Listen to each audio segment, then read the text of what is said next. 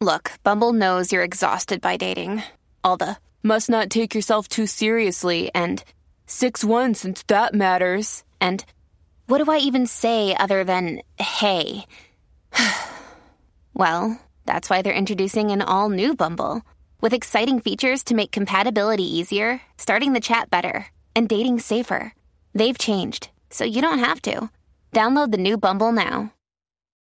When you need mealtime inspiration, it's worth shopping Kroger, where you'll find over 30,000 mouthwatering choices that excite your inner foodie. And no matter what tasty choice you make, you'll enjoy our everyday low prices, plus extra ways to save, like digital coupons worth over $600 each week. You can also save up to $1 off per gallon at the pump with fuel points. More savings and more inspiring flavors make shopping Kroger worth it every time. Kroger, fresh for everyone. Fuel restrictions apply.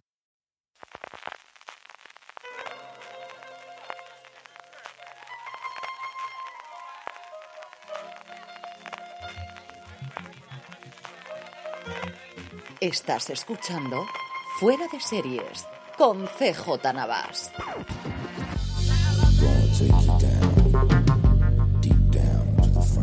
Bienvenidos a Top, el programa de Fuera de Series, donde hacemos estas series relacionadas con las series de televisión que tanto nos gustan. Final de año, final del 2021, y es el momento, como es tradición, de hacer un repaso a las mejores series que nos ha dejado este 2021 que ya concluye. Tengo, como siempre, conmigo a Jorge Navas. Jorge, ¿cómo estamos? ¿Qué tal? ¿Qué hay? Muy bien.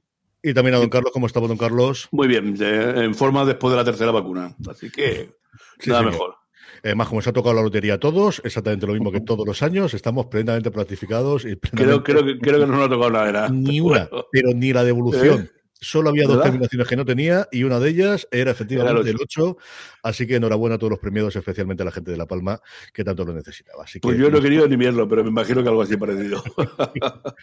Jorge, lo tuyo ha sido más o menos igual, ¿no? No lo he mirado todavía. O sea, la- tampoco. no, tampoco este Jorge, año jugaba. Jorge, Jorge hace como yo. No, para, verlo así lo veremos después. Este año jugaba muy, muy, muy, poca- muy poco, muy poco, la verdad, pero ayer estaba liado con cosas aquí en, en la casa y la verdad es que no lo mira. Luego miraré, pero vamos, lo que son, decimos que uno, que, el- que es el que tenemos ahí compartido con los amigos, y si no han tocado, es que no, es que nadie ha dicho nada, es que no. Sí, te ha tocado. la Y luego mejor forma de avisar. A día de hoy es que te avisan por Sí. teléfono o te y avisan por luego WhatsApp. y ya está. tenía, algunas papeletas que, vamos, que la- las papeletas son más bien labor social que, que no comprar lotería, pero en fin.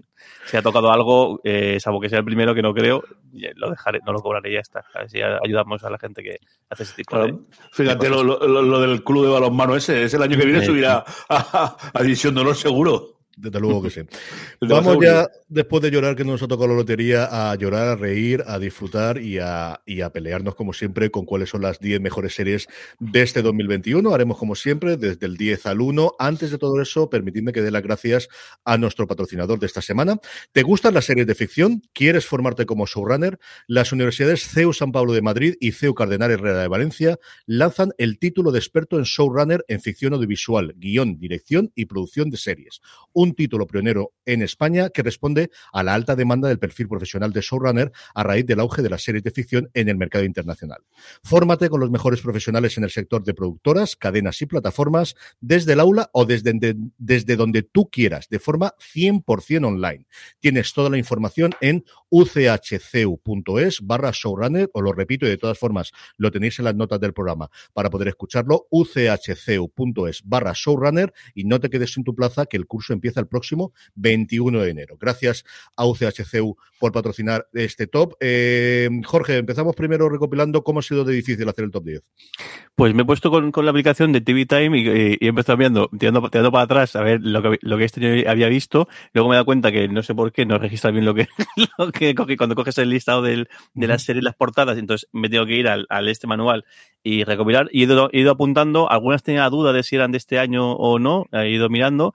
Y bueno, y apun- he apuntado entre esas y yo creo que alguna que no tenía registrada eh, he apuntado y me ha salido 21. Así que, pues bueno, que como creo que muchas de ellas la veis a chafar, eh, casi seguro, y otras que, que son, igual no son tanto para, el- para el top, pero sí para mencionarlas, creo que así más o menos está, está, eh, está bien. Don Carlos, ha llevado, llevas que dos semanas, me has dicho, ¿no? Preparando, cotejando, comparando, analizando, revisando episodio a episodio para ver exactamente cuál tenía que estar. Claro. Eh, El algoritmo ha sido complicado, ¿no? Un rollo Bueno, pero eh, una, eh, una vez que he consultado la base de datos, ya enseguida he cogido y lo he, lo, he- podido lo he podido hacer. Pero vamos, sí, ha llevado varias semanas de, preparación el, el- el tema. El momento del pánico ha sido cuando, 10 minutos antes de empezar a grabar, eh, nuestro padre ha preguntado, ¿hay guion del programa de hoy? entonces ha habido la señal de alarma. Y entonces luego se ha confirmado que Como todo el mundo sabe, lo, he- lo- lo hago para que ellos se pongan un poco simpáticos y se pongan un poco nerviosos. De sobra sabes que te lo tenía todo preparado. De de, de alguna forma consigo que se pongan en tensión, porque si no son aburridos y no, no, no, no, no- no dicen nada de nada. Nos quita el pánico escénico de un plumazo. Yo tengo 34.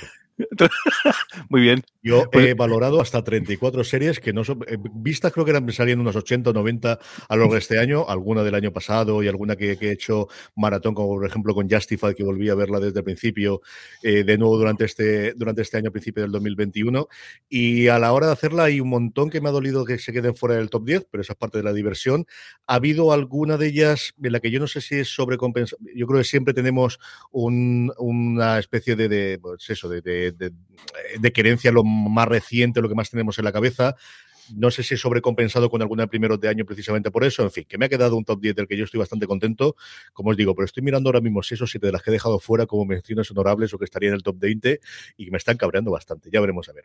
En fin, vamos con ello. Eh, Jorge, empezamos por ti. ¿Cuál es la que ocupa expuesto número 10 de tu top de mejores series de 2021? Pues he puesto La Casa de Papel en, la décima posición, porque creo el, esta última esta última hornada de, de capítulos me ha reconciliado con la serie. Sí que era que con la, anterior hornada, incluso temporada anterior, estaba un poco mosca porque el, bueno, en fin, cosa, es cosa de cada uno, pero creo que esta última, esta última serie de, de, capítulos me ha reconciliado y ha demostrado esta serie, que esta serie cuando hace las cosas que, que, hace bien eh, es una auténtica eh, maravilla. Y bueno, y para eso creo que bien merecido que sé que mencionarla en este, en este top a una serie que ha significado tanto, tanto, tanto para la ficción eh, nuestra, nuestra ficción y que bueno, que el legado y el pozo que va a dejar y la influencia en muchos otros productos, pues es innegable y creo que además, pues que va a hacer que tanto sus creadores como su, su todo su elenco, pues que van a tener una, una carrera más que fructíferas porque lo que les ha aportado esta serie es, vamos, impagable, inimaginable.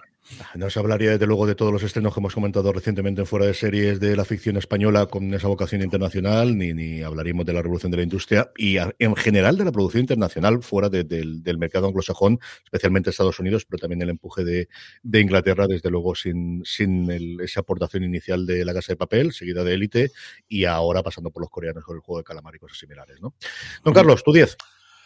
Bueno, pues eh, esa la casa de papel me lo ha chafado Jorge, iba a decirlo después, pero vamos, porque tiene que tener un sitio evidente. Yo creo que además un poquito más, alto el 10. Yo el 10 voy a elegir una cosa que seguro que no habéis, que no elegiría, que no habéis puesto vosotros buscándola. Y la verdad es que ha sido una cosa divertida y, y británica como me, me gusta. Eh, episodios cortos, dos temporadas, eh, fantasmas. Es una eh, butad graciosa de una pareja que va a, bueno, si contamos spin ¿no? a una a una casa que reciben de herencia y se encuentra con una sorpresa, una sorpresa pues graciosa, humor muy británico, eh, eh, episodios cortos, a mí me ha divertido mucho. Una serie que ha funcionado muy bien la versión británica. Yo recuerdo que, que a Luis Acitún le encantaba. Y la adaptación americana ha sido de los mejores estrenos que ha tenido en canales en abierto este año. Ha funcionado extraordinariamente bien. Está la protagonista de Zombie, que es una actriz que a mí me gusta muchísimo. No he visto, eh, yo creo que llegué a ver un poquito el, primer episodio de la, de la, británica. De la americana no he visto nada, pero como te digo, es de lo mejor que ha funcionado este año en, el, en las cadenas en abierto estadounidenses. Ya se había renovado, fue la primera renovación, si no recuerdo mal de memoria, de, de una eh, emisión en cadena en abierto y había funcionado muy, muy, muy bien. La mía es una serie que empezó en abierto y que ahora está en plataformas en Estados Unidos. Aquí nos llega a través de eh, Sci-Fi o de Calle 13, no recuerdo, una de las dos cadenas de NBC Universal y es la demostración de cómo se pueden hacer todavía series totalmente procedimentales en el que cada episodio cuenta una historia distinta, con una trama horizontal muy bien montada y absolutamente alucinante que esto en su momento estuviese en abierto y es Evil. Eh, los Kings son en esta casa adorados y queridos desde Good, The Good Wife inicialmente. The Good Fight ha tenido una, buena, una bastante buena temporada con sus altibajos y con sus momentos, pero Evil en esta segunda temporada, y como os digo, ya liberados de las ataduras de tener que emitir en abierto, porque es uno de los buques insignias de Paramount Plus de la plataforma en Estados Unidos, yo creo que ha. Aquí, aquí está en Sci-Fi. En Sci-Fi, ¿no? Lo, lo, que estaba, no recuerdo si en la calle 13 o en Sci-Fi. Estrenó, Sci-Fi se estrenó después de todo el estreno en Estados Unidos. Me fascina. Creo que es un trío protagonista maravilloso, que se complementan maravillosamente bien. Y como os digo, yo creo que hay que reivindicar el hecho de que cada episodio tiene entidad. Que sí, que tienes que seguirlos y que tienes toda la trama horizontal de lo que está ocurriendo detrás y que tiene sentido que veas todos los episodios, pero reivindicar el que te cuenten todos los episodios una historia sin tener que esperar al siguiente. Y una historia muy bien labrada, muy bien contada, con momentos terroríficos. Yo creo que de las series, junto con otra que tristemente se me ha quedado fuera del top 10, que más miedo he pasado. Es una serie que le gusta muchísimo ver a mi mujer, pero que tiene que tener el cuerpo de hoy tengo cuerpo para poder ver Evil porque me tira para atrás. Tiene momentos eh, divertidísimos, es una es por momentos de verdad una comedia graciosísima. Evil es la que ocupa el puesto número 10 de mis mejores series del 2021. Jorge, tu nueve. Mi nueve es eh, la segunda temporada de Para toda la humanidad, o por For, eh, for All Man, eh, Mankind, la serie... El, de los soviéticos, sí, la, la, serie de Apple TV, que bueno, que nace la premisa de que qué hubiera pasado si la URSS hubiese alcanzado en primer lugar la, la, la Luna en lugar, de, en lugar de, de, Estados Unidos. Y bueno, a mí la segunda temporada me ha gustado mucho más que la primera, el mucho, mucho, mucho más. Y creo que el, además el, el salto que hay en el tiempo permite jugar eh, con, con, con muchas más cosas. Creo que el vuelco de algunos de los, de los actores y actrices, de los personajes, merece mucho, mucho la pena. Y bueno, yo creo que una segunda temporada que eso, que tanto Sarah Jones en el papel de Tracy Stevens, que es uno de esos personajes que pega un vuelco grande, como el de, especialmente el de Michael Dorman, como Gordo Stevens, eh, es una tengo, eh, maravilla. A mí una serie que, que el, llegué tarde, porque empecé, vi el primero y me hizo gracia, pero luego no, no lo puse, pero este principio de año vimos del tirón la primera la segunda temporada, que la segunda empezó que fue en febrero, y bueno, una maravilla, una maravilla, maravilla de serie que, y además en esta segunda temporada como que empiezan a introducir cosas de ciencia ficción, porque claro, ya no solamente es el, el hito de, de, la llegada a la Luna, sino que el efecto que tiene todo esto en la cultura, en, la tecnología y en la cultura popular, como permite eh, cambiar un poco más el, el, nuestra historia. Muy guay, merece mucho la pena esta serie. Es una serie que se estrenó muy al principio del año, que ha aparecido un montón de listas de medios americanos, especialmente de críticos americanos en el top 10, cosa que me ha sorprendido. Y tú nombras a Dorman, eh, yo siempre digo que hay que ver Patriot, que es lo primero donde yo descubrí a este hombre, que es una serie maravillosa en Amazon Prime Video. Don Carlos, ¿tú no ves? Pues un clásico. Vamos a coger el Line of Duty, que es la, que la sexta o séptima temporada. Eh, es una serie que fuiste tú la que me la recomendó, porque uh -huh. la, vi. La busqué por ahí desde el primer desde la primera temporada, primer episodio, y la guardé en casita. Y aunque me falta alguno por ver de, de alguna cosa, y la verdad es que es una, una, una serie sensacional, ¿no?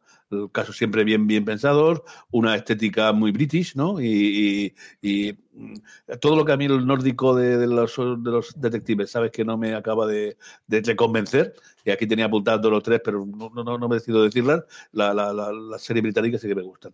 Un buen nueve puesto, un buen puesto nueve para eh, Line of Duty que es una serie que en, en, Reino Unido desde luego se ha visto muchísimo. Esta yo es la temporada que más recuerdo de hablarse aquí en España. Yo creo que es la, la que con diferencia, en fuera de serie lo cubrimos porque Marisol Azabalte era muy, muy fan de, de, la serie, se fue emitiendo semana a semana en Movistar Plus conforme se emitía en la BBC. El final yo creo que no hubo división de opiniones, pero en general se hablaba de una de las mejores temporadas de los últimos tiempos y yo empecé a verla desde el principio, porque era una de estas cosas que se me había escapado.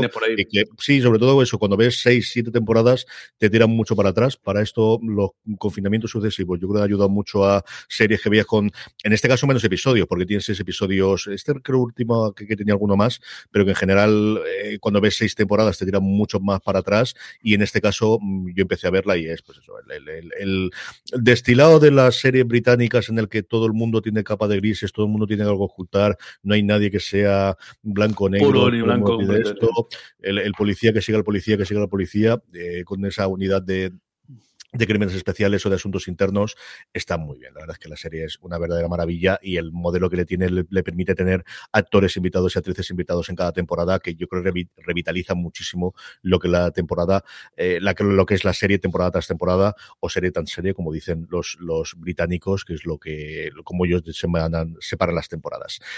Mi nueve es la serie que más me ha gustado a falta de terminar el último episodio de Ojo de Halcón de Marvel. Marvel tomó el relevo de La Guerra de las Galaxias en este 2021. No hemos tenido serie hasta que se estrena a final de año el libro de Boba Fett, que ya nos disculparéis si luego es la leche porque no llegamos a tiempo. Al final tenemos que grabar esto en algún momento. A lo mejor el día era el 1 de enero, pero hemos saltado antes. Va a haber un par de estrenos de final de año que a lo mejor podrían estar en el top 10. Y es WandaVision. Yo sé que todo el mundo la que más le gusta con diferencia es Loki. Yo Loki fue una serie en la que me gustó mucho más oír hablar de ella y leer sobre ella que la propia serie en sí. Yo vi los episodios y dije, vale, no está mal, y luego me cascaba dos o tres mm, los programas de dos horas de The Ringer o me leía las críticas que hacía Alan Sepinwall y dije, ah, pues esto está muy bien. No es lo que yo he visto, pero por lo demás me gusta mucho lo que estás comentando aquí. Y en cambio, WandaVision, con las salvedades del final, en el que se hace muy universo cinematográfico Marvel y muy de explosiones y muy de golpes, pero hasta ahí me fascinó. Yo creo que tiene muy a favor el traerme todas las series clásicas y toda esa televisión que si no he crecido con ella sí que he investigado o he leído o he visto en algunos de los casos posteriormente y esa recreación de la historia americana de la televisión a mí me conquistó. Creo que tiene dos interpretaciones sencillamente maravillosas. Olsen está que se sale, Petani está que se sale, los actores secundarios están maravillosos todos y yo creo que esa es una de las cosas que las series tanto de la Guerra de las Galaxias como de Marvel se tira para atrás por el espectáculo y aquí que han tenido mucho más tiempo para interpretar, hemos visto el pedazo de actores que tenemos en alguna de estas series, así que Bruja Escarlata Visión o WandaVision en su versión original es la serie que ocupó mi puesto número 9 de las mejores series del 2021. De Star Wars sí que había una serie, pero es la de animación. De la animación, sí, que, a mí esa me culpa, que al final, y, no debería decepcionarlo porque estoy viendo Arcane ahora un episodio todos los días y me está flipando, me está gustando muchísimo. A mí de Bad me gustó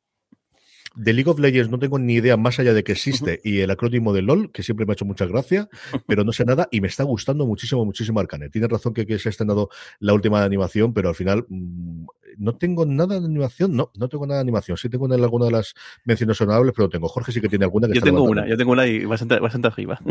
Vamos con el 8, Jorge. Pues con el 8 voy con Fundación, que bueno, que, hay gente que la deja un poco fría o que se esperaba otra cosa, pero a mí me ha encantado la, serie y creo que además eso, lo, he hecho muchas veces y es, un topicazo mío eh, habitual, tiene todos los mimbres para convertirse en una, una, gran, una grandísima serie. Yo creo que el, la historia está muy bien, creo que la interpretación es que, bueno, a mí todo lo que salga el pace me parece, me, lo voy a poner sobresaliente como mínimo, y si encima aquí está Jared Harris, pues eh, más, aún, pero es que el resto igual, incluso creo que Louis Jovel y Lia Harvey hacen también personajes muy, muy, muy, muy potentes. Y, y, y sobre todo, y lo digo, yo leí el, el, libro hace reciente, no hace demasiado tiempo, hace un año y medio, una cosa así, y a mí toda la licencia que se han tomado mm, sacando del libro, todo lo que han creado eh, alrededor del, del, emperador y el, el rollo este del, viaje que hace, y me parece fascinante. Me parece además que, que, que, que cuaja, al final la manera de, de, que este personaje sea un personaje de la serie y no una cosa lejana era, era esta. Aprovecho para deciros que, que eh, ahora, imagino, dice al final de mes, imagino desde la primera de enero, eh, Gigamés y Lectu sacan eh, la Enciclopedia Galáctica. Está reflejado todo. y además un precio muy barato, 15 o 16 euros. No, en, no me, me el otro día la información y fui a buscarla, pero aún no, aún no he salido. Eh, ver, creo que voy a revisar algunos capítulos con, con, la, con este libro al lado para ver si, lo he hecho bien. Quitando el de Jack Vance que, que, tengo que hacer yo, eh, este parece también uno muy bonito de, con todos los personajes. Yo coincido con Jorge que creo que la labor de adaptación de una cosa inadaptable. Había un artículo en The Ringer esta semana de, cómo eh, ya no existe lo inadaptable, eh, hablando de la rueda de tiempo, hablando de fundación, hablando evidentemente de, lo que ocurrió en su momento con Juego de Tronos y hablando también de Dune, de cómo ya todas aquellas sagas, especialmente de ciencia ficción y fantasía, que se consideraban que no se podían llevar a la pequeña o la gran pantalla, a día de hoy todas se pueden llevar, este de, escrito por Ben. Y la otra cosa, eh, comentaba don Carlos lo de la Enciclopedia Galáctica, escuchar el podcast oficial. Hay otros en los que, por ejemplo, el de Succession de última temporada, ni sí ni no, hace cara Swisher, hace una cosa rara y no está mal del todo sin pasarse. Este sí es muy bueno. Y me ocurre algo similar. Es decir, lo, está ahí el, el creador de la serie, que a mí es un tío que ha hecho sus cosas, pero sin matarme, pero qué bien vende. O sea, entiendes por qué vende los proyectos, porque qué bien habla, qué bien lo comenta. El podcast está presentado por Jason Concepción, que era una de las dos personas que hacía las, normalmente las críticas de Juego de Tronos y los podcasts de Juego de Tronos en su momento de The Ringer, que se marchó, ha hecho el podcast oficial de, de su fundación. Vale muchísimo, muchísimo la pena que lo escuchéis después de cada episodio. Don Carlos, vamos con tu 8. Bueno, por mi 8 ya es el momento de poner algo español, ¿no? Podríamos poner unidad, podríamos poner varios de ellos, eh, poner la fortuna, ¿no? Pero vamos a poner, eh, en honor a, a, la formidable interpretación que hace Candela, vamos a poner a Hierro en las dos temporadas. Creo que se rumorea que hay una, podría haber una tercera, ¿no? Pero eh, si no llega con estas dos, eh, estamos, vamos bien servidos de un dram, de un tram, de una trama oscura. Le, le, hubiera faltado el volcancillo ahí en hierro para, para, para, para aparecer, ¿no? Aunque fuera la palma, ¿no? Eh, oscura y unas interpretaciones magistrales. Eh, se concilia con, con, la, con la ficción española. Y yo creo que es. Siempre se han dejado querer. Yo recuerdo que Álvaro Aníbal hizo una entrevista a Candela Peña y dijo por ella encantadísima de seguir haciendo, que se lo pasa muy bien. Los Coira, los creadores de la serie, están ahora mismo rodando en Galicia eh, Rapa, que es la nueva serie también con pinta noir con Javier Cámara, que ha tenido este año un año espectacular en cine, y especialmente en series con Venga Juan. Y tengo es de las cosas que más ganas tengo de ver, desde luego, en el próximo 2022, porque han dejado la cosa muy, muy alta. A mí me gustó más la primera temporada que la segunda, pero la segunda tiene momentos también, sobre todo por los villanos. Yo creo que estaba mucho más claro, me, gustó mucho más, me pareció más miniqueo la parte del, el, del, del, de, los, de los villanos en la segunda que en la primera, pero aún así me lo pasé muy, muy bien con Hierro, desde luego, en esta segunda temporada, que esperemos que no sea la última. Mi 8 es una comedia con momentos dramáticos realmente espectaculares, que también se estrenó a principios de año, que eh, está normalmente barrida en la conversación por Ted Lasso, pero yo creo que hay que reivindicar y es Mythic Quest. Mythic Quest tuvo una primera temporada muy buena, con un episodio individual del que se habló muchísimo, con un cierre de temporada maravilloso, pero es que en esta segunda eh, ha elevado la apuesta. Jorge lo comentaba con eh, para toda la humanidad y yo creo que ha ocurrido exactamente lo mismo en el Mythic Quest. El episodio especial que ya parece que va a ser norma de la casa es brutal y para los aficionados a la ciencia ficción clásica, pues ver a Simov y ver a todos los grandes popes de la esta y Ursula Guin y, y, metido a los personajes entrevistados con esos titanes y esos gigantes de, de, la ciencia ficción de los años 60 es maravilloso, pero es que la serie luego es buenísima. Tiene momentos hilarantes, tiene momentos dramáticos y qué gran cliffhanger de final de temporada. A mí lo que hace Rob McElhenney me parece un genio absoluto y total. Lo que ha hecho en su momento en Colgados en Filadelfia tiene momentos a mí es un humor que ni sí ni no, sino todo lo contrario. Tengo unas ganas locas de ver el documental de la compra del equipo de fútbol que ha hecho junto con el otro sinvergüenza con Ryan Reynolds, porque puede ser una absoluta eh, cosa delirante.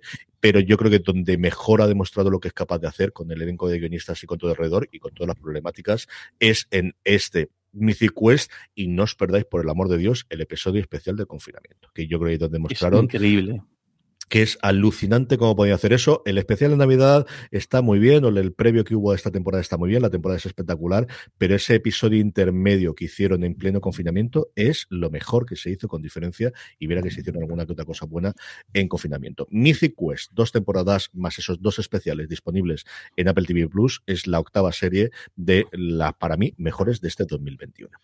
Jorge, vamos con tu siete. Pues tenía el séptimo Mythic Quest precisamente, así que lo voy a hacer es... Yo, esta no, manía de que tenéis no. de, de no ponerlas, yo no, no entiendo así mola, así mola más porque decimos, decimos más eh, distintas en lugar de, de, de aquí. Así que eh, está viendo a ver si metí, em, empotraba una Argentina eh, pendientes ahí, pero no, voy a, voy a leer la, la, siguiente, que es Hawkeye, que sí que, eh, ojo de halcón, que anteayer, anteayer vi el, el anteayer o noche, ahora no estoy seguro, creo que, creo, creo que fue, creo que fue a, ayer. Vi el último episodio y chapó. Yo soy un poco raro y a mí el, la que más me gustó es Hawkeye y la siguiente que más me ha gustado es eh, Falcon y el Soldado de Invierno, que creo que a nadie más le ha hecho gracia. A mí, a mí yeah. esa serie que me hizo mucha gracia por... El, y a mí me gusta mucho el rollo este de, de las buddy movies, en su momento me gusta mucho y al final esto es un, un homenaje a las buddy movies y luego tocaba cosas muy graciosas, el tema de que acaben en terapia los dos o el hecho de que, bueno, tú puedes ser un superhéroe, pero ¿quién paga todo esto? Y, los problemas que, financieros que tiene el pobre Falcon, eh, me hace mucha gracia que toquen ese, ese, tipo de cosas. Y bueno, y, a mí y luego la serie en sí me, me gustó, sí que me gustó el tratamiento que hacen de lo del Capitán América. Pero eh, Hawkeye es una maravilla, es una auténtica maravilla. Lástima que sea tan, tan, tan cortita e increíble también el que haya coincidido en el tiempo algunas cosas que ocurren con cosas que ocurren en la peli, en la peli de, de, de, Spider-Man. Y, y como, o sea, es, es, una maravilla ver cómo hacen que todas empiezas en, eh, con tanta antelación, todas las piezas encajen y cosas que ocurren aquí te hagan referencias una, unas, unas, unas a otras.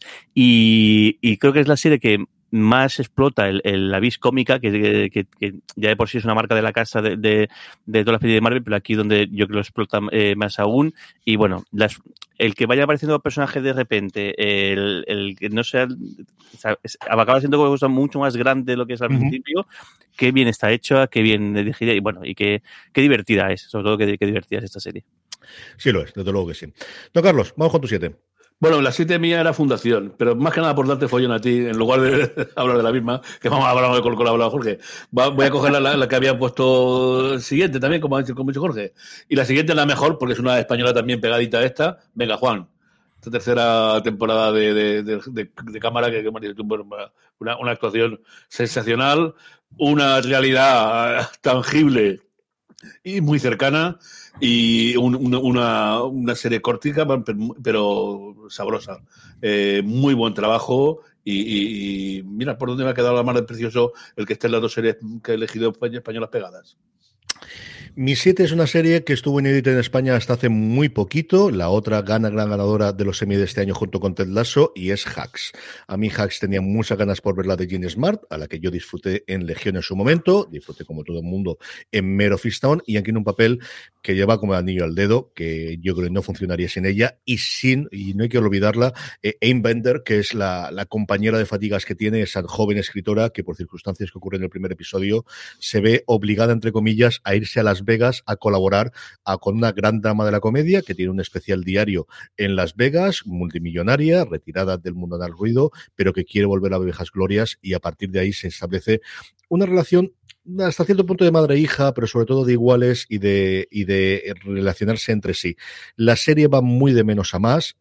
A mí me enganchó desde el primer momento, pero especialmente a partir del quinto, en el que el personaje de Inbinder conoce a un chico y vive la noche loca de Las Vegas. Creo que es un episodio absolutamente maravilloso, que además las une mucho las dos. Y antes hablaba del cliffhanger que se queda en Mythic Quest, que deciros del que se queda en Hacks. Es una serie que vino prácticamente de la nada, como os digo, que fue el primer gran éxito junto con The Flight Attendant de Estados Unidos de las series de HBO Max propias de HBO Max que no venía de la cadena de producción de HBO, ganadora con tres semis, eh, yo creo merecidísimos el año pasado y que por fin podemos ver, ver aquí en España con subtítulos o no, de eso ya, ya sabéis cómo van las cosas de HBO Max en España, pero el caso es que ya la tenemos entera aquí. Hacks es la séptima serie que más me ha gustado en este 2021. Jorge, vamos con tu seis. Pues mi, mi seis sería Vida Perfecta, esta segunda temporada y parece ser que, que, que, última, muy a mi pesar ya de mucha gente. La serie que, creada y protagonizada por, por Leticia Dolera y coescrita junto con Manuel Burke, que también es uno de los personajes de, de la serie, a mí me, me, es que me, me, maravilla. Me parece increíble como eh, la manera de narrar la cotidianidad, aunque una, con una situación un, un tanto pe, eh, peculiar, pero problemas del, del, día a día y situaciones del, del día a día que, pues, que, que, que, cualquier persona se puede identificar o se puede sentir eh, próximo a, a, a, lo que ocurre. Y bueno, creo que tanto Leticia Dolera como Celia Frigeiro como Isaac eh, Vilagran lo bordan y luego especialmente Enrique Auker, que bueno, que sigue maravillando papel tras papel. El hecho de que le diera el Goya en su momento eh, como, como actor de revelación no fue un, no, no, es casualidad y es que aquí especialmente creo que él, que él lo borda. Una historia eh, tan tierna como, como dura al, al, a la vez y unas tan, eso, tan cotidianas como eh, como, no sé, el, como alegres por momentos, tristes por otros, como la vida que puede ser de cualquiera. Mm, ojalá hubiese más, haya, haya, más, parece que, que no, pero bueno, chapo, fue lo que ha hecho Leticia Dolera con Vida Perfecta. No, desde luego parece que aquí, dicho eso, yo creo que algo más hará dolera para Movistar Plus o para Amazon o para alguna otra plataforma. Yo creo que es una creadora que, desde luego, después del éxito de estas dos temporadas, le va a ir muy bien. ¿Quién le va a decir, después de toda la problemática que tuvo antes del inicio, con cambio de título incluido, a esta serie que al final ha funcionado muy, muy bien? Eh, don Carlos, Vamos con tu seis. Venga, vamos con una miniserie. Eh, solo tres episodios para un duelo interpretativo eh, sensacional entre un guardián y un, y un, y un preso. Condena me pareció una miniserie corta, eh, ajustada a lo que tenía que contar y una, una, una, unas interpretaciones pues eh, impresionantes, ¿no? Eh, ya venía de, de, un, de un autor que era que había tenido varios, varios éxitos en, en otras ficciones, pero esta de luego yo creo que ha sido dejarme diga casi seguramente la mejor miniserie del año sobre eso tengo alguna discusión, pero bueno, luego lo comentamos un poquito más adelante. Eh, antes de que sigamos, nos están siguiendo en directo los que estamos emitiendo. Super Choco me dice que Hacks están emitiendo un capítulo a la semana. Disfrutarla, disfrutarla mucho, disfrutarla mucho. Eh, y, Juan, y Fran que nos está escuchando, dice que Son Bean está estupendo en Condena, que comentaba Don Carlos hace un momentito. Mi 6 fue una de esas series que desde que vi el proyecto dije, hombre, esto me atrae, que ellos dos siempre me ha gustado mucho. Y a mí, Selena Gómez, en los últimos tiempos, desde que hizo Selena y Chef en el confinamiento me cayó muy, muy bien y es que desde el tráiler ya me atrajo y luego solo asesinados en el edificio yo creo que ha sido una de las series revelación de este año. Steve Martin y Martin Short están inconmensurables, Selena Gomez les sigue el paso, está muy muy bien, el resto del elenco empezando por Demi Ryan está tremendamente bien y como os digo, uno de los grandes fenómenos de este año, otro cliffhanger de final, llevo tres seguidas con un cliffhanger brutal de cara a la segunda temporada que ya está renovadísima, es una serie que yo creo que se puede disfrutar incluso en familia, puede que haya algún momento en el que pueda ser un poquito más allá para ver con niños más pequeños, pero yo creo que 14, 15 años y con 10, porque ya están todos muy mayores y están todos muy desarrollados, se puede ver perfectamente.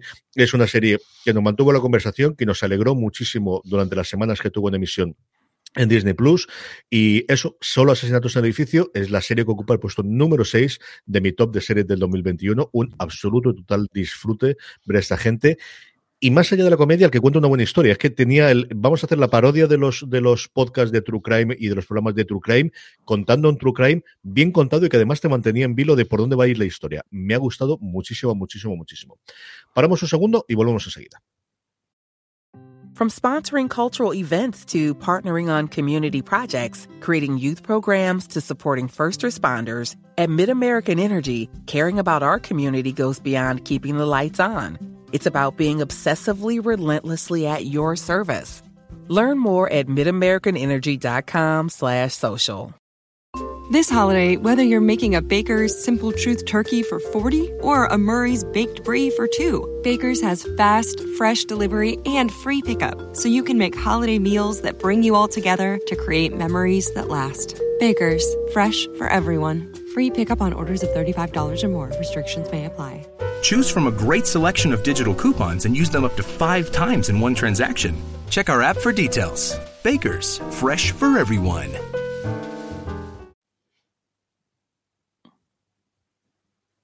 Estamos ya de vuelta, vamos directamente del 5 al 1. Jorge, ¿cuál es la que ocupa el puesto número 5 de tu top 10 de mejores series de 2021? Me encanta que los planes salgan bien porque esta es la primera de la lista de seguro que me van a chafar. Así que, a ver, y creo que voy a hacer pleno. y además creo que casi todas van a ser tuyas, así que así tengo yo libre para hacer otras cosas. Pues voy con mi serie de animación y es que la segunda temporada de Star Trek eh, Lower Decks me ha maravillado. Es una, sí que verdad que yo creo que es una serie que hace falta un puntito extra de friquismo y de, y de, de ser treki, no como por ejemplo con Discovery, que es mucho más amable o mucho más accesible a la gente que no es tan, no tan treki, pero lo de Lower Decks es que eh, hay muchos chistes y muchas coñas que, el, que, que es que tienes que ser treki para, para pillarlas o menos para decir qué cabrones son. Como, como, decía mi amigo Ricardo, dice, es que aquí tiran, a matar, y es verdad. Eh, todos los topicazos, todas las coñas, todas las, las bromas internas de, de, de Star Trek, aquí dan rienda suelta a, a, todas ellas. Y bueno, si entras al trapo, es decir, si no entras en el plan, se están riendo de mí, porque hay cosas que son un poquito, eso, muy, muy, muy, muy de, muy de nicho. Si entras al trapo y, es que te, te, alegra, es súper irreverente, no tienen miedo a, cualquier tipo de, de, chojada que se pueda imaginar. Y hay algunos capítulos de, yo he tenido, eh, alguna vez he tenido que pararlo porque me, me daba de, de la risa. Muy, muy, muy divertido. Está mucho mejor la segunda temporada. Esta es otra que de las que ha mejorado mucho de la primera con la segunda. Y me ha gustado mucho el cómo han cerrado en los dos, tres últimos episodios ideas que parecían que eran muy sueltas a lo largo de los episodios del un cierre y también un cliffhanger. Estamos hoy que nos salimos con los cliffhangers. Te dejo un cliffhanger de cara a la segunda. yo, a ver, eh, hacen Star Trek y la veo todo, incluido Discovery, que no me está gustando nada la cuarta temporada. nada, yo lo cuento un par de veces. Pero esta, mm, la primera tuvo algún episodio bueno, esta ha tenido algún episodio malo. El resto han sido muy buenos. Me ha gustado mucho, mucho, mucho la segunda de Lower Decks. Don Carlos, vamos con tu cinco. Bueno, la 5 no es una miniserie, pero casi, casi es una miniserie porque eh, solamente se han hecho eh, siete episodios de la primera temporada y es un homenaje a un clásico y mucho más a un clásico que yo sabéis que, adoro. Ley y orden, crimen organizado. Eh, los siete episodios de la primera temporada que han pasado volando eh, con una, además, en esta ocasión, a Christopher Meloni, y, que volvía por fin a la, serie, y muy pocas apariciones, desde luego, de Mariska Hargitay. Se le ha unido, para mí, un gran actor de series, como es Dylan Masdermott, ¿no? que, lo hemos visto en infinidad de series. Eh, negro, duro, más, más que, que, que los otros Ley y Orden, eh, y yo creo que cumplió perfectamente lo que, nos, lo que nos prometía y merecía, de, mi parte, que lo recordara y que le pusiera este puesto. Yo vi el primero y me gustó muchísimo. Y es una de las que tengo ahí pendiente de, porque sé que a Lorena le gusta muchísimo el género y la vamos dejando. Y al final, mm, si ya tengo poco tiempo yo para, para ver, ya el que veamos conjuntas es una cosa complicadísima.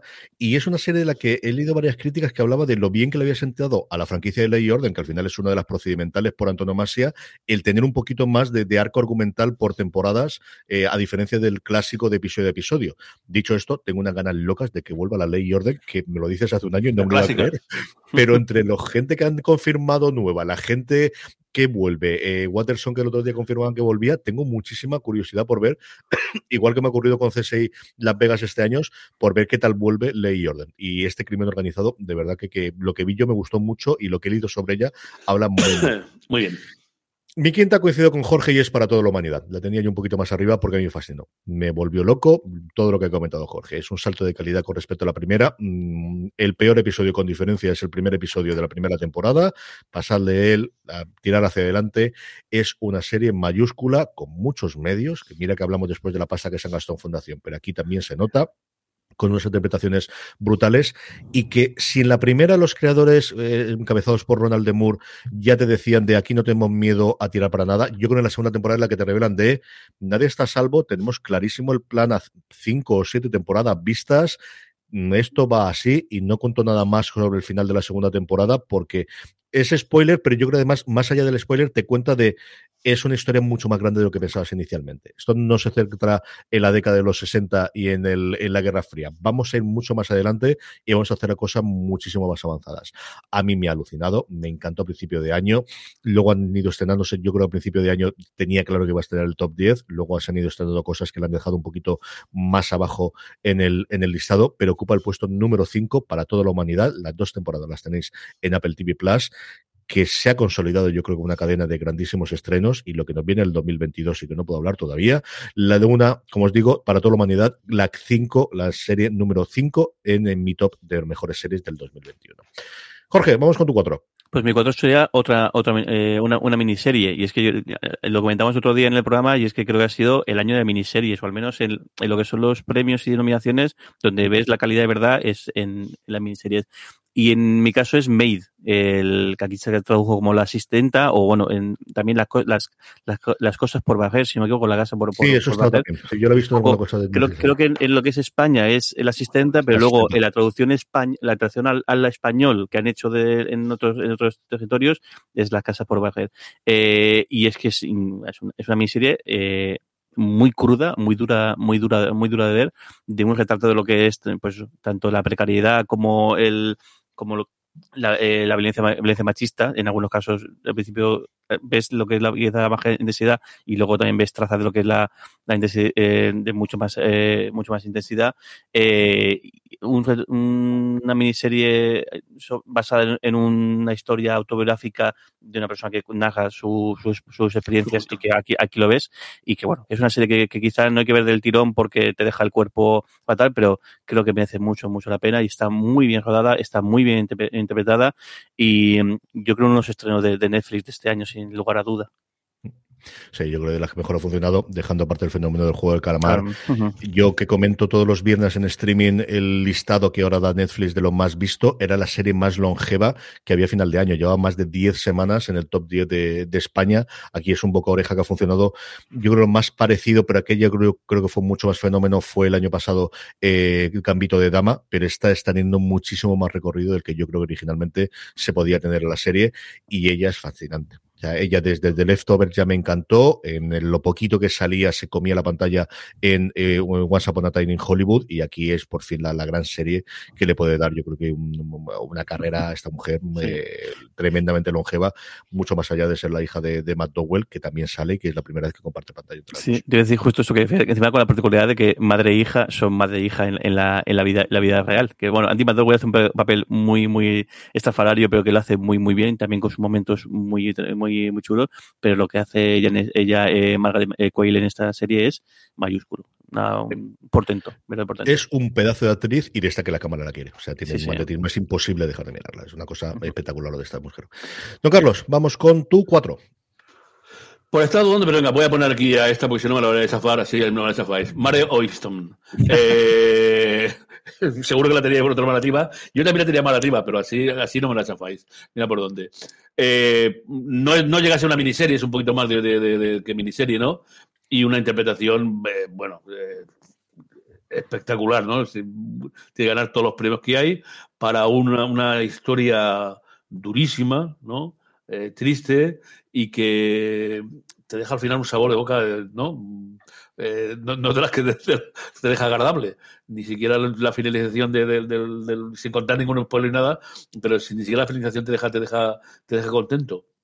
Un ambiente de esos duros de, los pueblos del pueblo pequeño americano cerrado, una policía, eh, algo que, viene de mucho tiempo y una, y una interpretación impresionante de todo el mundo, porque al final era la serie de Kate Winslet y es cierto que Kate Winslet la levantó junto con el creador y el guionista de la serie, pero es que empiezas a ver alrededor, pues eso, antes nombraba yo a, a Jane Smart como la madre del personaje de Kate Winslet, pero es que sigues por la mejor amiga, sigues por los hijos, sigues por todo, el mundo.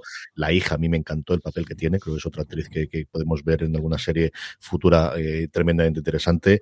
A mí me gustó absolutamente todo el mundo, sí, pero Fistown ha sido pues es uno de los pequeños fenómenos.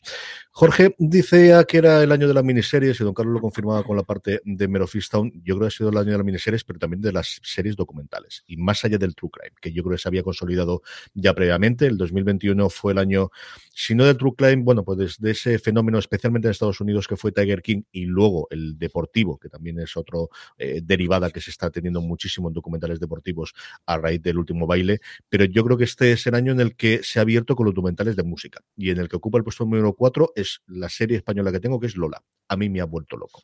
Y mira que yo el personaje de Lola Flores la tenía conocida, yo recuerdo la parte de Hacienda, era muy pequeño, pero recuerdo toda aquella de la parte de Hacienda, recuerdo haberla algún momento en televisión, tengo mucho más recuerdos desde luego de Lolita y de Rosario Flores que de su madre, pero me ha fascinado, me ha alucinado por un lado, la labor que tiene Israel del Santo de entrevistar a lo más granado de que conoció a Lola y de la música o de los herederos a nivel musical que pueden tener aquí, desde Z Tangana y Rosalía para atrás, absolutamente a todo el mundo, el ritmo que tiene la serie, lo enternecedor que tiene por momentos, lo duro que tiene la serie por momentos, y la gracia que tiene la serie, el cómo se ha metido en prácticamente todos los charcos. Yo hablaba y eh, recordaba no hace demasiado tiempo en uno de los programas como la, miniserie sobre Camarón documental, que está muy bien, mm, con el hecho de que el apoyo de la familia dejaron toda la parte de las drogas, pero aquí quizás a lo mejor le dedican poco tiempo a la parte de Hacienda, pero se meten en todos los charcos y se meten desde la pérdida de virginidad de Lola y toda la, eh, todo el mundo en el que ella vivía y absolutamente todo, y el tema es de dinero, me ha alucinado. Israel del Santo yo creo es uno de los mejores creadores que tenemos en España. Yo lo vi en su momento con eh, El Palmar de Troya, que es otro documental espectacular que tiene en Movistar Plus. Ahora que ha hecho junto con Diego Posteguillo El Corazón del Imperio exactamente igual. Tengo unas ganas locas de que consigan la financiación para poder hacer la, la trilogía que quieren hacer de Estipión, que llevan un par de años rondándola, buscando especialmente financiación americana, porque creo sinceramente que es uno de los grandes creadores de este país. Yo creo que Israel del Santo es un tío de que cualquier cosa que vaya a hacer, voy a verla. Y Lola, nos guste más o menos la figura de la faraona, nos guste más o menos el recordar, yo creo que estamos en esa oleada de recordar eh, historia de España, lo hicimos con Jesús Gil, lo hemos hecho con, con Ruiz Mateos, lo tendremos a primeros de año de nuevo con Rafael en la nueva serie de Movistar Plus. A mí era de la serie que tenía ganas de que llegase el día para estrenarse, que, que no es una, es una cosa que a día de hoy cada día más complicada, que me ponía, que me tranquilizaba y que me sacaba una sonrisa constantemente. Lola, el documental de Movistar Plus, es la serie que ocupa el puesto número 4 de mi top 10 de series del 2021. Estamos en el podio, Jorge, a lo tonto, lo tonto. Vamos con el 3. Pues el 3, que realmente era mi, era, mi 2, ahora luego a ver cuál meto por, por, aquí. Y hablabas tú de, de series que te sacan una sonrisa y sin lugar a dudas yo creo que, que la serie con la que más he disfrutado y que más sonrisas me ha sacado este año ha sido Trying, esta serie de, Apple TV Plus, que aquí está eh, traducida como, eh, como ciclos, de esta pareja británica que decide adoptar un adoptar a, un, niño, una, una niña, eh, creada por eh, Andy Walton, interpretada por Esther Smith y por Rafe Spall, y a mí es que me parece una maravilla. Y no me voy a cansar de, de recomendarla porque es una serie eh, súper sencilla, al final es eso, una pareja eh, de treintañeros que debido a que no pueden tener hijos pues deciden adoptar. Y cómo es, y todo lo que ello implica tanto eh, las relaciones con, la, con, los amigos, con la familia de tanto de, de una como, de, como del otro, que son también bastante pe, eh, peculiares y es una serie que con situaciones hilarantes, con eh, momentos eh, súper tiernos y muy bien eh, el, interpretada por, ambos y que bueno, que las recomiendo. Son, eh, son cortitas eh, las temporadas y capítulos también cortitos. Si necesitáis un, revulsivo, una serie, decir, venga, voy a ver algo que sea así bastante light y que me haga, que me haga gracia, no, no lo perdáis, por favor. Eh, Trying en Apple TV Plus. Otra más de Apple TV Plus, que tenemos unas cuantas. Antes, Juan Fran Begollón, eh, alguno de los comentarios que tenemos en directo, Juan Fran nos decía que es que ni un episodio ni trama mal en la segunda temporada de Para toda la humanidad. Totalmente cierto. Noel eh, Manzalópiz nos dice, gran serie la vivimos en dos días mi padre y yo con Mero Fiston. Y luego Luis Ramos, al que mando un abrazo muy fuerte de aquí, que hace un porrón que no hablamos, nos dice que es la primera vez que nos pilla los en directo. Es que la diferencia horaria tiene estas es cosas. Grande, es grande. Yo creo que tiene, o, o, está madrugando o es que está por aquí por España, porque son las 11 cuando está estamos grabando esto en directo. Está. Felices fiestas igualmente, Luis Ramos, Libros para Emprendedores, uno de los grandes podcasts en habla hispana que podéis encontrar desde luego. Don Carlos, vamos con tu tres. Bueno, pues la 3 es una... una eh, leí un artículo hace muchísimo tiempo de, de, algo que me pareció una cosa maravillosa, ¿no?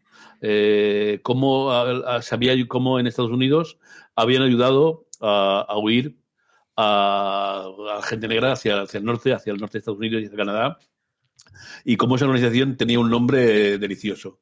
Así que cuando vi la serie, 10 capítulos eh, me han parecido eh, pocos, eh, un poco largos, eso sí, una hora cada uno de ellos, pero el ferrocarril subterráneo me parece que es una serie impresionante. Eh, una serie dura, ¿eh? No, aunque tiene sus momentos tiernos, no deja de ser, deja de ser eh, una serie dura y, violenta a veces, ¿no? Desde todo lo, lo, lo, bueno, no vamos a contar nada más de lo que pasa, pero desde el principio, desde, desde el prólogo prácticamente, pues se muestra escenas muy duras de esa gente que huía de la esclavitud y la, la que les ayudaba con ese nombre tan, tan, tan evocador del ferrocarril subterráneo a través de, de, la zona. Eh, en Amazon, 10 episodios que los pusieron todo de golpe, yo creo que merecería la pena verlos uno a uno y con cierta tranquilidad. Es una de las cosas que más cabreaba la crítica americana, que unánimemente la ha tenido en el top 10. O sea, esta es una de las series que yo no he visto una sola puñetera lista en la que no metiese, y normalmente en el top 3 de sus series a, a The Underground Railroad o El Ferrocarril Subterráneo, la adaptación de, de la novela. Yo recuerdo cuando salió, porque fue un pequeño fenómeno editorial en Estados Unidos, la novela de Colson Whitehead, que contaba, como decía don Carlos, esa cosa histórica. Pero yo me acuerdo de haber visto un artículo en una revista de claro, historia. Que era. Y lo que inteligentemente hacía este hombre era combinar esa cosa real que existió en su momento, que era esa organización clandestina de ir guardando las casas, con un elemento fantástico que era, no, eh, el, vamos a hacer que el ferrocarril fuese de verdad, que es una cosa que cuando te dicen inicialmente es una absoluta locura y lo refleja. Barry Jenkins es uno de los tíos que visualmente, yo creo que mejor hace, desde luego, la parte de las películas y aquí hace una verdadera maravilla, de una serie que estrenó, yo creo que eh, ocurrió algo parecido cuando la de Wandel Rave o eh, con el su momento del, del, conductor, eh, que no ha hecho ninguna promoción inicial Amazon, que como dice don Carlos, y ahora que Amazon ya está en el modelo de emitir una semanal, la emitieron toda de golpe, que no comentaron absolutamente nada, teniendo a alguien oscarizado detrás de las pantallas y habiéndose gastado un montón de dinero en la propia serie. Estas cosas rarísimas que hace cuando tienen muchísimo dinero y al final no sabes qué promocionar, pero como os digo, es una de las series, yo creo que con diferencia de la que más he visto en los top 3 de, de los distintos críticos americanos que sigo este ferrocarril subterráneo. Yo vi los dos primeros episodios, me gustaron mucho, ahora son durillos, ¿eh? ya tienen los momentos Sí. tremendamente complicados y duros. eh, y, y la duración que decía don Carlos. Es cierto que luego hay otro, por ejemplo, que dura veintitantos minutos, pero cuando mm, de esto de darle rienda suelta, dura prácticamente una horita los primeros episodios. Mi 3, mi 3 es Mare of Easttown. Lo contaba antes Don Carlos, la que todo el mundo tenía como gran ganadora en la parte de miniseries, una gran historia noir en un lugar que tradicionalmente no tenemos. No estamos en Los Ángeles, no estamos en Nueva York, no estamos en, en el Reino Unido, no estamos tampoco en ninguno de los países nórdicos que se han llevado la, eh, últimamente la plana con el Nordic Noir. Aquí nos trasladamos a unos suburbios de Filadelfia con ese eh, hablar, eh, al menos en la versión original, tan característico de la zona de Delco, con una Kate Winslet que se involucró muchísimo en la creación de la serie y la sacó ya adelante. De hecho, eh, Guy Pearce está en parte por ella, porque tenían otro actor mmm, con todo el follón del, del, coronavirus, no pudo entrar, y Guy Pearce pasaba por allí, le dio un telefonato a Kate Winslet y aparecía haciendo su personaje.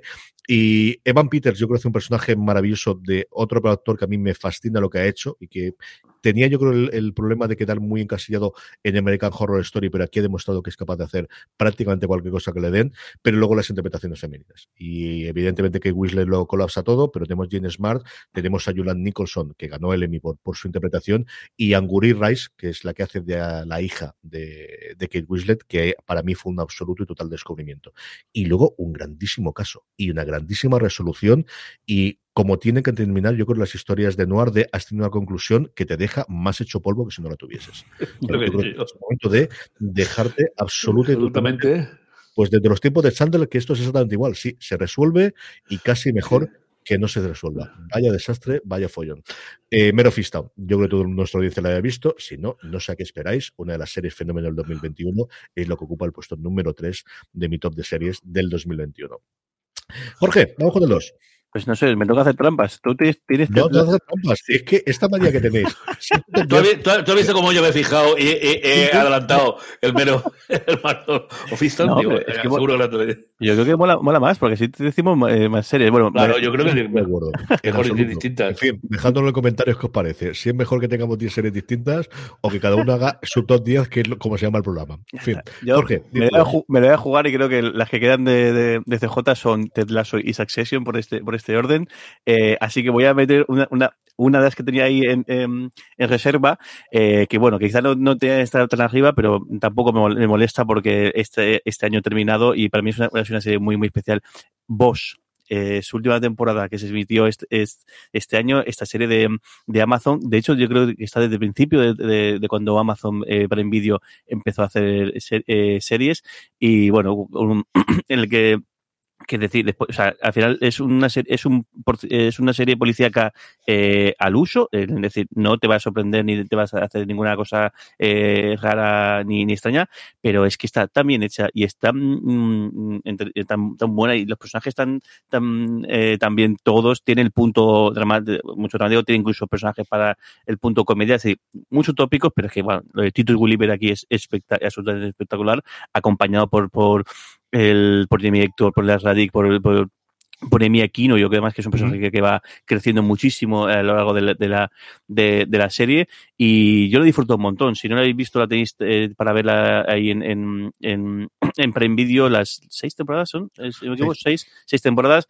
La, quienes hayáis leído los libros, pues seguro que la habéis disfrutado muchísimo más. Creo que tú siempre comentas que normalmente cada... Yo, cada todo lo de Connelly, de él y de, de Lincoln, el que al final la serie, a ver qué ocurre con ella, la que tenía Lincoln Lawyer, que hicieron en su momento la película con McConaughey y, y, ahora a ver qué ocurre con Mickey Haller, con el que su último libro está muy, muy bien, me gustó mucho, que lo meten en la cárcel eh, por una cosa que le ocurre al principio del, libro y me ha flipado. Y tengo pendiente la última novela de ahora ya con Ballard, porque va bastante avanzado los libros con lo que estamos viendo en la serie, eh, pero me está flipando. A mí me está gustando muchísimo y vos es de esas cosas que siempre cumplen. Yo creo que la primera temporada hace cuando se publicó el libro, la parte del asesino en serie tenía era quizá más novedoso, era antes de Dexter y cosas similares y tenía, yo creo la primera es la que todavía están viendo los miembros, pero a partir de la segunda es una serie maravillosa y encantadora. Siete temporadas, me, he liado, siete temporadas que lo que tú dices siempre es que normalmente casi todas están basadas en uno o dos libros, y bueno, y mm, que tendrá continuación, además.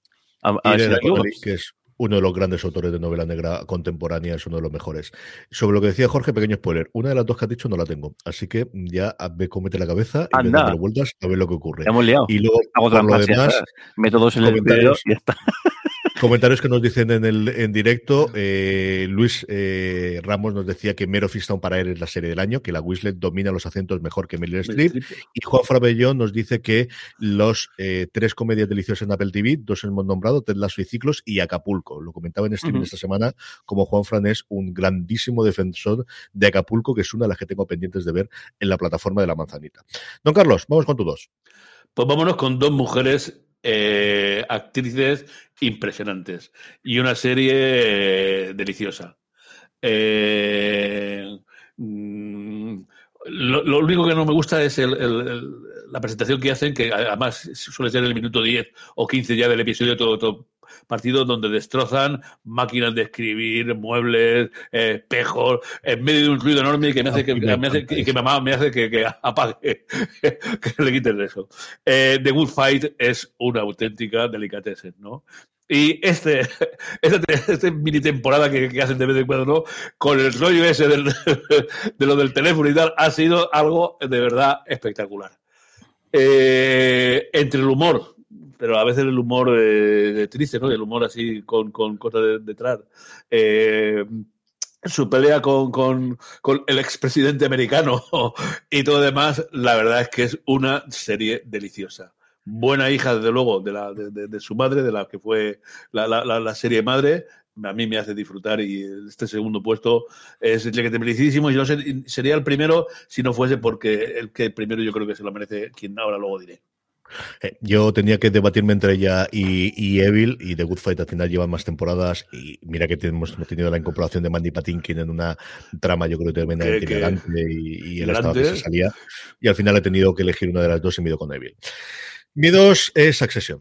Y yo sé que va a extrañar a todo el mundo, empezando por Jorge, que quería ver la carita que ponía cuando lo dijese aquí. y que voy a comentar que no he comentado ya de Succession. ¿Es la mejor comedia con tintes dramáticos o mejor drama con tonos de comedia que hay en emisión a día de hoy, sin ningún género de dudas? Su tercera temporada eh, que tuvo, yo creo los, los males que normalmente tiene después de una primera muy buena, de una muy buena primera temporada, pues yo qué sé, cosas como el cuento de la criada o eh, quizás la primera que me viene a la cabeza, que la segunda temporada se le mira muchísimo más con lupa y se le comenta mucho más. Succession yo creo que ha tenido esta tercera. Yo creo que el fenómeno se fue larvando durante la segunda temporada, lo dio sobre todo el llevarse todos los semi. La pandemia yo creo ha permitido a mucha gente que no vio las dos temporadas verlas ahora y estar esperando la tercera. La cobertura que se ha hecho en medios especialmente americanos ha sido brutal. O sea, en The Ringer tenían hasta tres programas en podcast analizando la serie. uno de reacción directa, otro comentario después y otro el jueves preparando para la semana siguiente. Ha sido una cosa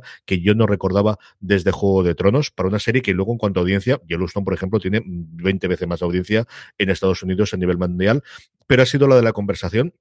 Sí es posible que los cuatro primeros episodios volviesen a dar muchas vueltas, pero es que cuando la serie es buena no hay otra que se le compare. Es sencillamente depapullante. Los últimos episodios eh, pasan de eh, la mejor comedia que yo he visto, el mejor episodio cómico que yo he visto este año, la cosa más dura y mira que estás viendo dinero por todo demás, pero el cumpleaños de Kendall es de las cosas que te hacen y, decir, ¿por qué estoy sufriendo por esta persona que tiene absolutamente todo lo que pueda tener y aún así me está dando pena?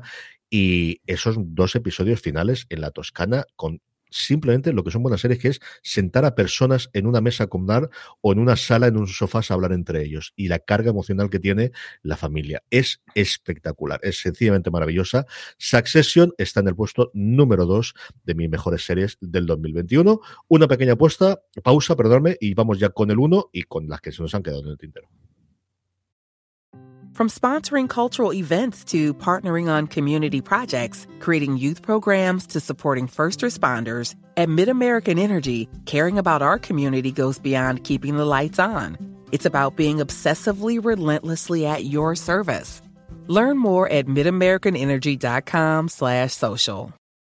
This holiday, whether you're making a Baker's Simple Truth turkey for 40 or a Murray's Baked Brie for 2, Baker's has fast, fresh delivery and free pickup, so you can make holiday meals that bring you all together to create memories that last. Baker's, fresh for everyone. Free pickup on orders of $35 or more. Restrictions may apply. Choose from a great selection of digital coupons and use them up to five times in one transaction. Check our app for details. Baker's, fresh for everyone. Estamos ya de vuelta, Jorge. Solamente podía estar una arriba del todo. ¿Cuál es? En mi caso es Dobusik. Eh, eh, acabé anoche de, de ver el, último episodio.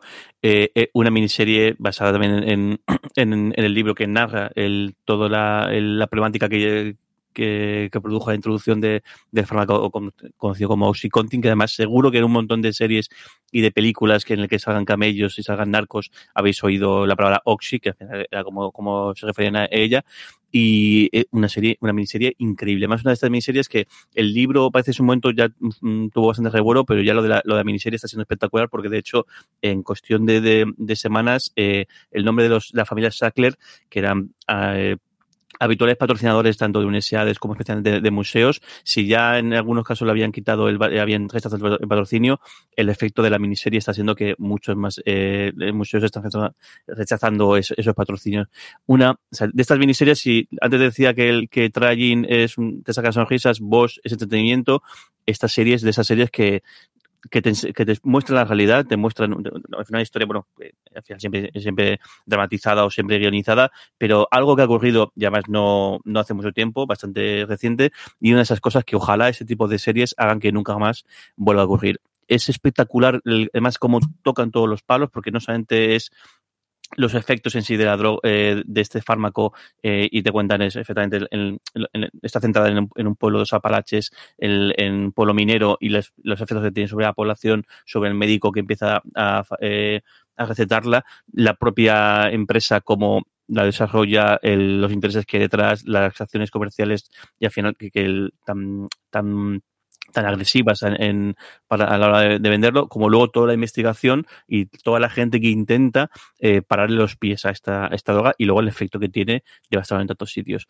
Increíble Michael Keaton, como la interpretación que tiene es espectacular, pero es que luego el resto del elenco también. O sea, Rosario Dawson también el, el, está muy, muy bien, pero Peter, Peter Scargar, eh, Michael Stuhlbarg lo hacen in, in, increíble y Caitlin Dever, que es la, la, la joven que hace el personaje de, de Betsy, que es uno de, los personajes clave de, la, serie, están de 10. Y una serie, eso, quizá también por momentos es muy dura de, ver, pero creo que realmente merece la pena por, eso, por aprender y señalar a, aquella, a esta, gente y aquello que, hizo y ojalá ese tipo de, trabajos haga que nunca jamás, se, o sea, que se cambien las cosas para que nunca jamás vuelva, vuelva, vuelva a ocurrir y que y crear conciencia, que al final siempre decimos el, lo visual pues genera muchos beneficios, genera mucho divertimento, pero que si encima es, es capaz de generar conciencia y, y, generar el, el, el, que esto nunca más puede volver a pasar, pues chapó.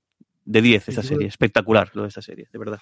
Es la primera que se centra, yo creo, lateral, es decir, yo lo conocía especialmente en no ficción. Yo recuerdo Bourdain tenía un episodio brutal en los alrededores de Boston contando la, la pandemia, es que al final realmente era, no, sí, era esa bueno. parte y la, la, el, el, el, cómo había poblaciones completas devastadas por, por, el, por los fármacos, especialmente por el Oxy, cuando se acababa el Oxy, escalando las distintas drogas que había. Yo no le hubiera dedicado bastantes programas a, a llevar el, el, comentario y luego ficcionado en varios, incluido en Bosch. O sea, yo recuerdo en su momento una de las Goliath que, también que mm. lo hemos tenido y es algo que, que, ha habido recurrente, pero sí que el, el, centrar y el contrar, yo creo especialmente, igual a las, los americanos yo lo tenía mucho más presente, pero especialmente para el público español, yo creo que es la primera que, que te comprende toda la historia de, de, de, cómo fue el desarrollo del fármaco y esa, mm, bueno, pues esa venta mm, absolutamente brutal de, de, impulsárselo a los médicos con, con, las comisiones y con el dinero que les daban para que lo, lo recetasen a los pacientes mintiendo directamente sobre los efectos secundarios que sabían perfectamente que tenía. Uh -huh. Don Carlos, vamos con el 1. ¿Cuál es tu serie favorita del 2020? Bueno, pues el 1 lo merece por, por, por, la propia serie, pero además es una apuesta propuesta muy original. No, no es una miniserie, eh, no son capítulos, son cinco grandes eh, eh, partes y ni siquiera corresponden a lo mismo. Van Grove, Lovers Rock, Rojo, Blanco y Azul, Alex Whittle y Educación mm, corresponden a cinco obras maestras dentro de Small Aches la serie dirigida por Steve McQueen, que yo creo que se ha emitido en Movistar aún. Eh, de vez en cuando veo que, se emite y que no, no, se debería perder. los hechos eh, rozando en algunos casos el racismo, en otros casos, pues alguna problemática eh, de, los barrios obreros de la comunidad negra, sobre todo en Londres, entre los años 60 y 90. Una serie cuasi histórica, con unas grandes actuaciones y un, un documental histórico sensacional. Sí, señor, es otra de las que también está en el listado arriba. Es una serie curiosa porque había sido nominada, yo lo he visto en varios listados de, películas, cogiendo cada episodio como si fuese una película sola y me lo presentaron a varios premios y eso causó yo, yo es una de las que tengo pendiente, de ver el Smolax, a ver si me pongo con ella, que es una de las que tengo ahí en el listado. Mi uno, Jorge, ¿quieres adivinar? pues no, estoy seguro. No, no, es una serie, lo comentaba de Smolax hace un segundo, que está en todos los top 10 de cine, no sé exactamente por qué, casi todos los que oigo, y es lo que a mí más me ha tenido pegado a la televisor, y mira que son tres episodios, de los cuales algunos se van más allá de las dos horas perfectamente cada uno de ellos. Lo de los Beatles, ¿no? De, verdad. nada que me ¿Eh? haya alucinado, que más que The Beatles Get Back. Beatles, claro. Y es pues todos los que me oís desde hace tanto tiempo, nos escucháis, sabéis lo que a mí me gusta, el cómo se hace la salchicha, el cómo se hace la trastienda.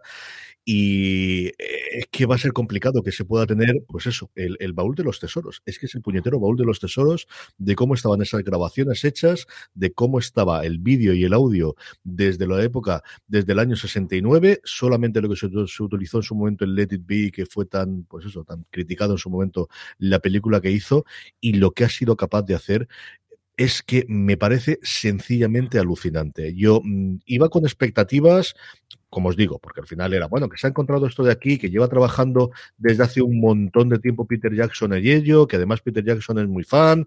Yo, Peter Jackson con sus cosas, sí, el Señor de los Anillos, sí, el Hobbit menos, las otras cosas ni fu ni ma, pero bueno, si dicen que es muy fan y tiene tiempo y tiene medios, seguro que lo, al menos lo podrá hacer. Fue ver el tráiler y dije, madre de Dios, ¿esto qué es? ¿Qué mira qué cosas caras hay de ahí, pero qué bien se ve. O sea, qué, qué, qué, cómo, se, cómo funcionaban de bien las cámaras de cine del 69, que era una cosa, y es que visualmente es espectacular. Esa decisión de no tener ninguna narración y ni ninguna persona que comente, todo solamente con los textos, pero lo que te ayudan los textos, más allá de los 10 primeros minutos que tiene de ese, ese recorrido de la banda más importante de toda la historia contada solamente en 10 minutos y de cómo en 6 años hicieron toda la música que sigue, sigue escuchando 50 años después y a partir de ahí esos momentos, esos instantes, esos de, de, quedarte con la boca abierta. ¿no? Yo, es decir, el momento de Get Back de Paul McCartney es es increíble. Es un, mm, pues eso, un genio creando. Y, y, no es fácil encontrar el metraje de ese instante y de ese momento de verlo. No tenemos nada con eso de, de los grandes genios de la humanidad y que se prestasen a ellos, ¿no? Y, Get Back, mm, sí, que son siete horas, y yo ya lo sé, ved, de Beatles Get Back, que soy más aficionado a los Beatles, menos más aficionados a los Beatles, os gusta más o menos su música.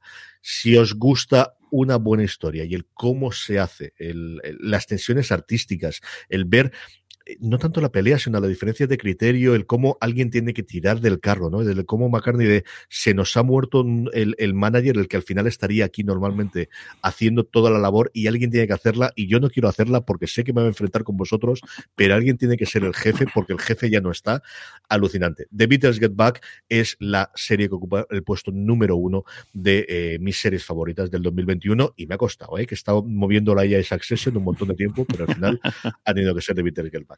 Estas son las que teníamos las 10, pero había alguna que otra más, ¿no, Jorge? ¿Tienes sí, por ahí para? Bueno, me, me he chafado cuatro que tenía previstas, eh, Hierro, Face Town, Succession y Only Martes in the Building, y luego las que tenía yo ahí de reemplazo, eh, tenía Cobra Kai, que como se emitió el día 1 de, de, de enero, eh, entra, y que a mí, o sea, totalmente entregadísimo a esta serie. Tenía Ted Lasso, que yo pensaba que iba, iba a empotrarla por ahí en medio, pero al final me la has quitado. Que quizás sí que es verdad que la primera temporada eh, ha sido mejor o fue más sorpresa que la segunda, pero, Sorpresa, la- sin duda. pero, la, se- la- pero que no así ha sido una serie, ha sido una temporada eh, sobresaliente. Tenía Y de, de Last Man, que muy a mi pesar me parece que no va a tener eh, más allá porque nadie la- tampoco nadie la quiere rescatar, que a mí me parece una, una adaptación muy buena del, del, del cómic y que y que más que la había que está hecho con mucho mucho cariño, una pena que, que no vaya a de continuación. Tenía Falcon and the Winter Soldier, que como digo yo soy de los pocos locos que, que sí que le, que le, le- le ha gustado. Star Trek, que mm, esta comedia el- en HBO Max me parece una verdad eh, delicia. Luego tenía The, The Nevers, que el, mm, Hubo capítulos que sí, capítulos que no, pero luego el último capítulo me fascinó. O sea, es Mira, decir, hostia, esto no, me lo- no me lo esperaba para, para nada. Y bueno, tenía momentos así más, eh, eso, más divertidos, más de aventurillas, pero creo que solo por el último episodio eh, merece la pena mencionarla. El método Kominsky, que también cerraba este, este año, y encima con, eh, con el hándicap de que uno de los sus dos protagonistas salía de la, de la serie, pero bueno, el- la incorporación como personaje regular de Catherine Turner y volver a ver a Michael Douglas y a Catherine Turner tantos años después de hacer tras el corazón verde, pues el, el, te saca la sonrisa y consigue que, que fu- que funcione. Y luego, una muy peculiar que no me esperaba para nada, pero que me llamó la atención y, al final me gustó, Shadow and Bone que es esta serie de, Ujú. de- de Netflix basada en, en una de estas sagas de, de libros, lo que se llama Young Adults, adults, o sea, jóvenes adultos, que hay muchísimo en, en, fanta- en fantasía y en, en medio terror y, y demás. Esta adaptación de eso, de unos libros que en su nicho son mm, súper famosos, yo no los, no los, no los conocía, los, los vi a posteriores de- del de este, y la adaptación mm, me, me entretuvo un montón, me gustó mucho, mucho. Parece que los números además fueron bastante buenos porque casi inmediatamente después del estreno se anunció la, la renovación. Y bueno, igual, si os apetece una, una serie eh, así de aventurillas, muy bien hecha, con, eh, eh, con efectos y batallas así bastante espe- espectaculares, que no os pida nada ni- y que solamente queréis pasar el rato, os la recomiendo. Y a ver la segunda temporada, eh, ¿qué, qué tal? Don Carlos, ¿tenéis alguna por ahí? Bueno, no, tenía apuntada, pero me la he ido saltando con lo que habéis dicho vosotros. Pero sí que tenía que apuntar un par de cosas. A ver qué te diga yo. El cuento de la criada, a mí es una Ujú. serie que actual temporada me gusta. Y luego había apuntado, pero no hemos dicho nadie, ni yo tampoco iba a decir, que yo creo que en honor a, a lo que ha supuesto este año teníamos que haber dicho el juego del calamar. ¿eh? Yo la tenía apuntada y comento algunas de las que tenía. Cosas que me han costado a mí dejar eh, fuera. Y yo creo que el juego de calamar. Hombre, por lo que ha supuesto, yo creo que sí que merecía. El penúltimo, sí, eso, por eso sin ningún género de duda. El penúltimo me dejó muy, muy frío y el final, ni si no, sino todo lo contrario, lo vivir. Dicho eso, que buenos cliffhangers tenía y que bien eh, construida estaba la serie. A ver, a mí cosas que me han dado dejar fuera ha sido Ted Lasso, ha sido Reservation Dogs, que me ha costado muchísimo, durante muchísimo tiempo la he tenido y me ha gustado muchísimo la temporada. Ahora que por fin se ha anunciado que en marzo nos llega la nueva temporada de Atlanta, creo que es lo más parecido que hemos tenido a Atlanta en esos tres años en los que hemos disfrutado de la serie de Donald Glover. Swagger, de la que soy un evangelizador, igual que lo es Juan Frank con, con Acapulco, yo solo con Swagger, creo que es una serie maravillosa que hay en Apple TV Plus.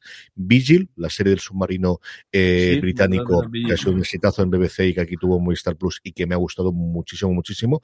The White Lotus, que a mí no me fascinó tanto, yo esta la vi previamente y es una serie que ha estado en todos los top 10 de la crítica americana y también española, que gustó mucho cuando se emitió, pero a mí no me pareció tanta. Una que me ha dolido, que la ha tenido mucho, es Misa de Medianoche. Yo reivindico, creo que no me sigue gustando más la maldición de Hill House, pero creo que cuando la maldición, cuando Misa de Medianoche es buena, es mayúscula la, la nueva serie y que dejaba todos los episodios, esta también dejaba cliffhanger por episodio maravilloso. Lo que hacemos en las sombras es también ha tenido una buena temporada, quizás no al nivel de la, de la anterior, de la que tuvo previamente. Eh, Hierro, que lo habíamos comentado, el juego del calamar, y luego Losing Alice, que me flipó su primer episodio. Es una serie israelí que trajo Apple TV Plus a nivel internacional que no acaba de cerrar del todo y que no sé de dó- dónde tenerla, pero que si me hubiese preguntado a principio de año cuando se estrenó, desde luego estaría ahí. Y luego yo coincido contigo con The Nevers, Physical, por reivindicarla también otra en Apple TV Plus, Hmm. que a mí me gusta Uf, mucho. Y mira que Ross Byrne yo le cogí muchísima manía en su momento, en lo primero que lo vimos en la pequeña eh, pantalla en Dama- ay, señor, Damagis, ¿no? en Damagis, A mí también me Glenn- igual. Con Glenn Close y con el paso del tiempo y aquí me ha encantado, me ha gustado Sí. mucho. Luego, eh, hablando de series documentales, esta cosa tan rarísima llamada New York City Epicenters 911 rayita 2012, un medio que es la cosa de Spike Lee, que cuando es buena es espectacular. Billions, que he disfrutado mucho con su última temporada, con sus altibajos, pero Billions ya sabes lo que, lo que te da después. Monsterland, que es la, la serie que estrenó XN, que se había estrenado hace dos años en Hulu, de episodios independientes de terror, que no estaba mal del todo. No hay perfectos desconocidos, que a mí me ha gustado bastante más, yo creo que a la, que a la media. Y luego American Horror Story, esta última temporada, la primera mitad eh, a mí me ha gustado mucho. La segunda, que es más de alienígenas, me ha gustado menos, pero la primera sí. Y luego cosas que tengo pendientes de estrenos finales que no ha ido, más allá del libro de Boba Fett que no se acaba de estrenar, Venga Juan, que ya lo ha comentado don Carlos, Station Eleven y la asistente, que las tengo pendientes de ver y yo creo que podrían estar, In Treatment, que me bajé de Cierto. ella en torno al segundo o tercer episodio, Arcane, que estoy flipando con ella ahora, y me queda la gran incógnita de qué ocurrirá con el libro de Boba Fett, pero yo creo que la trataremos al final a todos los efectos como será el 2022 eh, que la tenemos. Eh, con esto terminamos este top. Gracias a todos los que nos habéis visto en directo cuando emitimos. Eh, haremos otro especial a entrada del año del 2022 con las series más esperadas para el 2022. Uno o dos. Veremos si combinamos los las nuevas series con las nuevas temporadas o si hacemos dos por separado. Ahora luego lo discutiremos y lo vemos. Hasta el próximo programa, Jorge. Un abrazo muy fuerte. Un abrazo fuerte. Don Carlos, un abrazo muy fuerte. Un beso. Mi agradecimiento a nuestro patrocinador de esta semana, al título de experto en showrunner en ficción audiovisual, guion, dirección y producción de serie. Ya sabéis, uchceu.es barra showrunner para toda la información. Tenéis el enlace en las notas para tenerlos. Eh, Frankenstein que nos pregunta si colaremos el listado. Sí, como siempre hacemos en todos los programas, lo tenéis después en la entrada que haremos en series.com. Como os digo, gracias por escucharnos, gracias por estar ahí. Recordad, tened muchísimo Cuidado y felices fiestas. Hasta luego.